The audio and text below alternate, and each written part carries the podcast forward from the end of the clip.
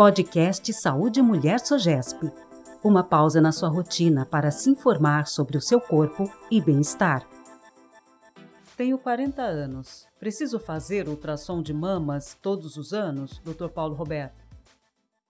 E essa questão é muito interessante, porque vários médicos fazem ultrassom sem as pacientes uh, terem nenhum sintoma.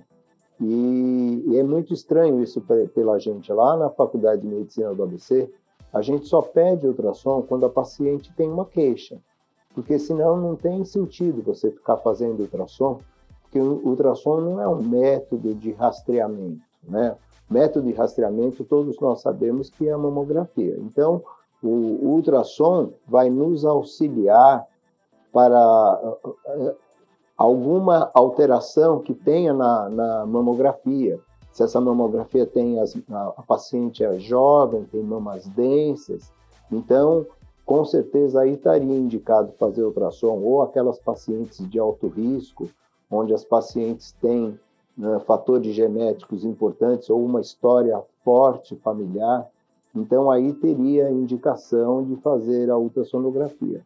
Mas fazer ultrassom apenas de rotina, eu acho que vai causar um transtorno, porque uh, todos nós sabemos que o ultrassom é operador dependente. Então, a gente precisa conhecer bem quem faz o ultrassom, porque senão ele não tem nenhuma valia. E outra coisa, mamas densas, pequenas, são difíceis de ser investigadas, então demora muito tempo para a gente poder fazer um exame completo. E nas mamas grandes, pior ainda, porque você tem que ficar procurando. Então, na verdade, eu acho que um outro exame, que seria a mamografia, ela vai nos direcionar para a área que a gente quer fazer essa identificação no ultrassom.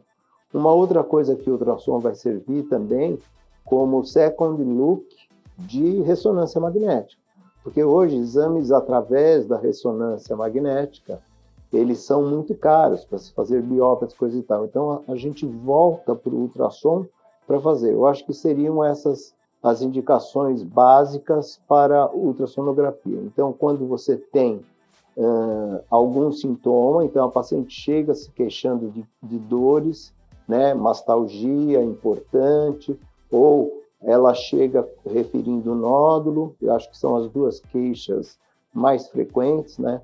Então, eu acho que aí o, o ultrassom auxiliaria bastante. Este podcast é uma iniciativa da Associação de Obstetrícia e Ginecologia do Estado de São Paulo para te ajudar a entender mais sobre sua saúde.